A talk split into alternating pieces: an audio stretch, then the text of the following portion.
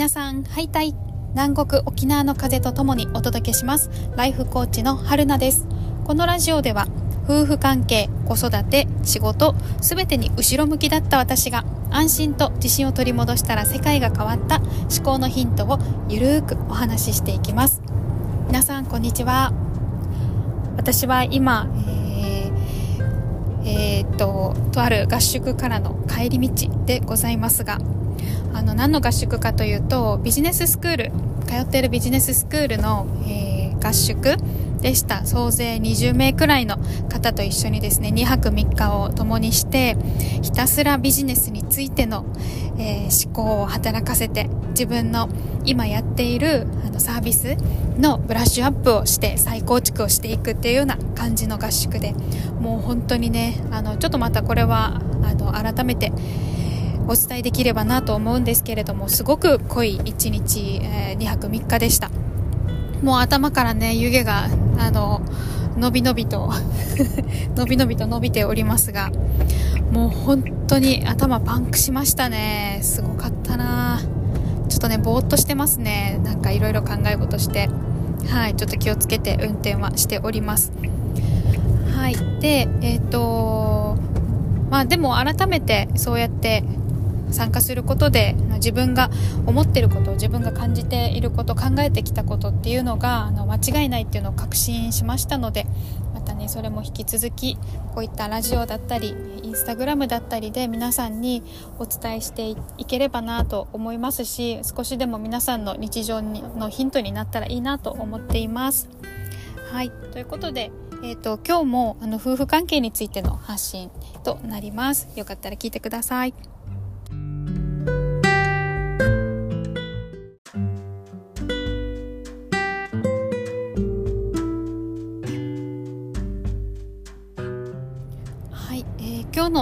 テーマは夫婦の形は変わるっ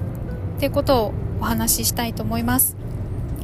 はい、えー、これは本当に確信していることなんですけれども。というかあの夫婦の問題悩んでる方やっぱすっごい多いですよね。あの本当に私が近々夫婦関係についてのあの夫婦関係をコーチングでどうやって改善できるかっていうのをあの体験してもらうえー、ミニセミナーを開催する予定なんですけどあのそれに向けてあのいろんな方にねその夫婦関係についてのお話を聞いたりとかあの何何が悩みなのかっていうのをお話聞いたりとかすることが多いんですがうん何かしらみんなやっぱりね心のどこかに引っかかりを感じてるんだなってことを、えー、と思いますね。だしうん、やっぱりその夫婦関係って全てにパフォ全てのパフォーマンスに影響しますよね。どんなに仕事がうまくいっててもあの子供が大好きでもの一緒にその家家庭を構成している パートナーとの中に少し何か違和感があったりうんねあのちょっと心に来るものがあったりすると途端にその他のね パフォーマンスが引きずられたりする方多くないですか？私も結構そうなんですけどやっぱねあのー、喧嘩とかしてるととかちょっとピリピリしていると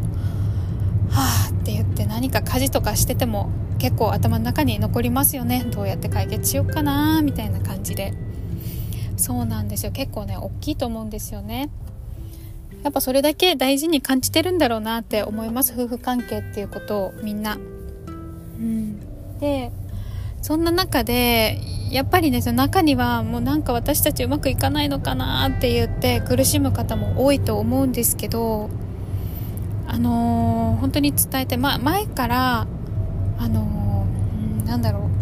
う不安って全部勘違いなんですよっていうお話をね以前にしたことあると思います。えーとまあ、どんな話かっていうと あの今何か旦那さんとか旦那さんに限らずいろんな人間関係あの人は私のことこう思ってるんだっていうあのちょっと疑っちゃうようなこと？絶対なんか私のことさ怠けてると思ってるでしょうとか なんかあの私のことこう思ってるんでしょどうせどうせ私のこととかあのそうとかね感じたりとかすることはあるかもしれないけどそれ結構結構な確率で勘違いだったりすることもあるんですよね。本当にもしかしたらちょっとちょっとはあるかもしれない。あの本当に本当に何だろう。あの悪く思われてることも中にはあるかもしれないんですけどその悪く思われるにしても度合いとかあるじゃないですか。あのすっごい超超悪く思われてんのか、まあ、ちょっとイラッとされてるだけだけどそんなに気にしてないこととかまあそんなこともあるよねって思われてるだけかもしれないし何て言うのかな。自分でそのイライラとかモヤモヤを増長させてる増幅させてることってあると思うんですよね。そうあると思いますってやつ。そうそう。あのだからあのねこれは考えててもいいことってないじゃないですか。その思われてることに関して。私にはどうしようもないし相手が自分私のことを悪く思ってることをあのその感情をね悪く思わないでっていうことなんてできないし 悪く思わないでよく思ってっていうこともできないしね。相手の感情はコントロールできないので。そうだからあの考えてももうしょうがないんですよね。しょうがない。多分分かんないし相手がどう思ってるかなんて。理解しようがないんですよ。だからあだから私にできることとしてはもしかしたら私の思い込みかもしれない思いすぎかもしれないもうとんだ勘違い勘違い野郎アホアホみたいな勘違いしてるかもしれない。だからそんな勘違いで私自身のモヤモヤイライラを増やしてるのは私自身なんだってことに気づいた方があの手っ取り早い。先に進みやすい。本当に考えないといけないことを考えやすいです。まあこれもすいません。今回このテーマじゃなかった。めっちゃ喋っちゃった。今回このテーマじゃない。違う違う。そうだから夫婦の形は変わるっていう話をしたいんですよ今回は。早くしろよって感じですけどね。そうそう。夫婦の形ってね変わってくんですよね。私あの旦那あの旦那さんと夫と関係がすごく悪かったのは子供が1歳3歳とかの時本当にそのイヤイヤ期真っ只中の、ね、長女と生まれたばっかりであの後追いが激しい息子の2人を育児しながらお仕事している時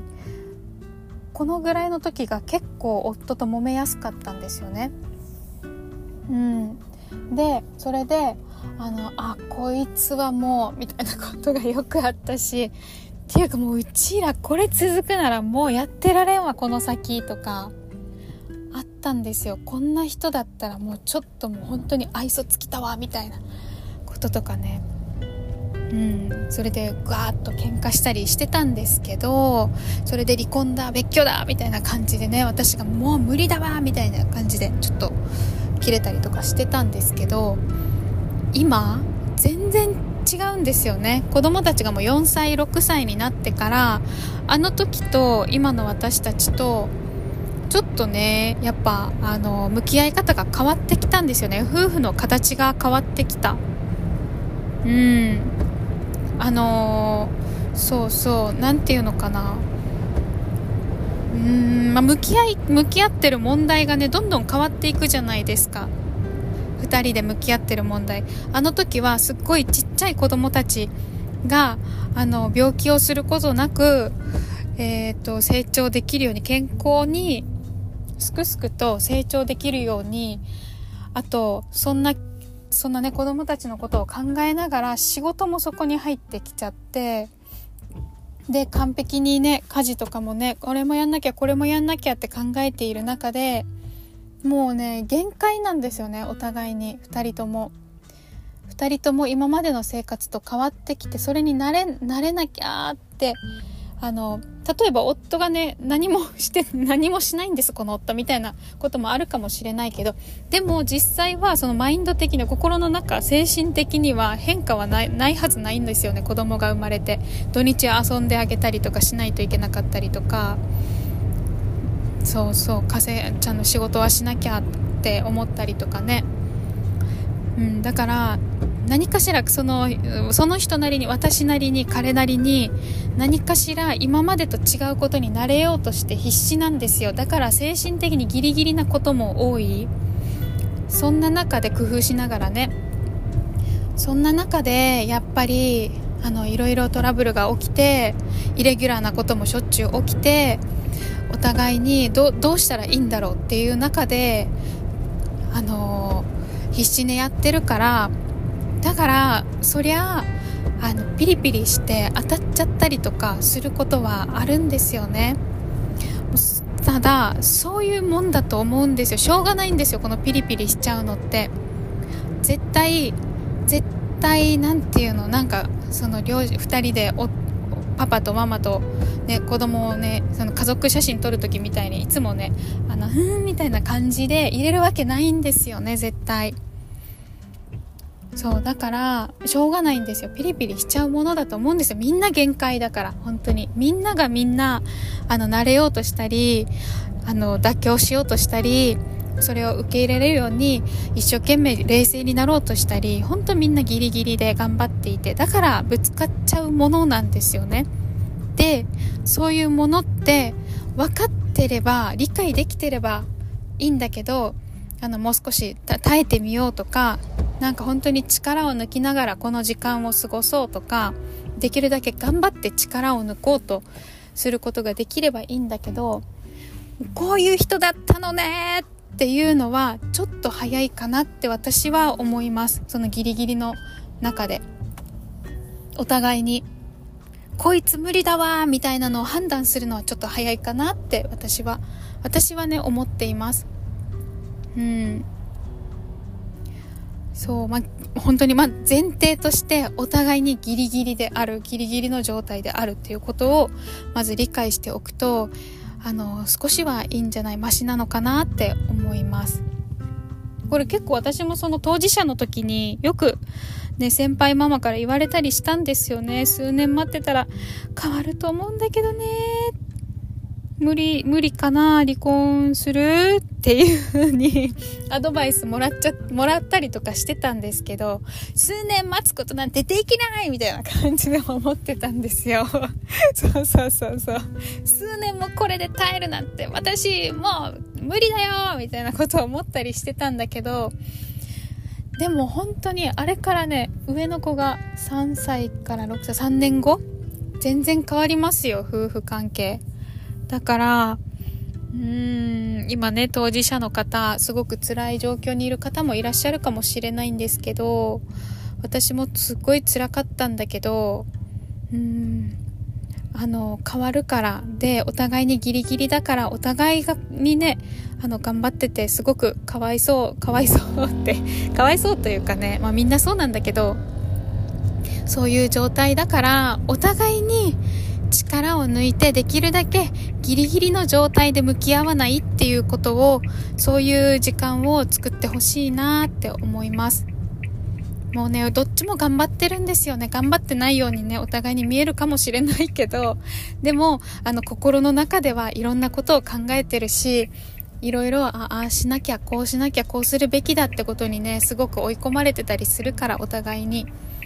だからあのそれまず最初のも話に戻るけど、私のことこう思ってるんだ、こいつもう終わってるっていうのは、ちょっと勘違いのこともあるから、うん、お互いにギリギリで相手を攻めやすい状態なんだっていう、だから攻めないように、その攻めないように攻められないように、どうにか二人とも力を抜いて、この時期をやり過ごそう。やり過ごしてできるだけ、本当にもう全部中途半端でいいから家事なんてできなくていいし台所ごっちゃごっちゃでもいいしもう赤ちゃんいながら家の中がねあのピッカピカのツルンツルンなんてないですよ本当に。だからそういうちっちゃい子がねいる間うん、ただもうそういうところにそのピカピカのつるんつるんにあの 家の中がね あのそこにこだわるよりは絶対にそここだわらずにそれよりも今のそのす早く過ぎてしまうその赤ちゃんの時代の子供たちとそれをあの楽しいねって言えるような2人のマインドを整えることに一生懸命になった方がいいと思うのでそう楽しく過ごすか厳しくして辛く過ごすのかどっちがいいかなっていうのをあの自分で考えてみてくださいね。っていうのをあの旦那さんとも話すといいと思います。お互いにすごくあのギリギリだよねって言ってできるだけ楽しく楽にその家族みんなで過ごす時間を楽しく楽に笑いながらできるように力抜きたいねっていうのを、ね、話しているといいんじゃないかなと私は思います。本当にあのどんどん夫婦関係は変わっていくので。で変わっていくんだけどそれもね結構ねあのその時その時で居心地よくて楽しくなると思いますので。はいってことを感じた今日この頃でした。あ長くなっちゃった。すいません。じゃあまたえーとよかったら次回も聞いてください。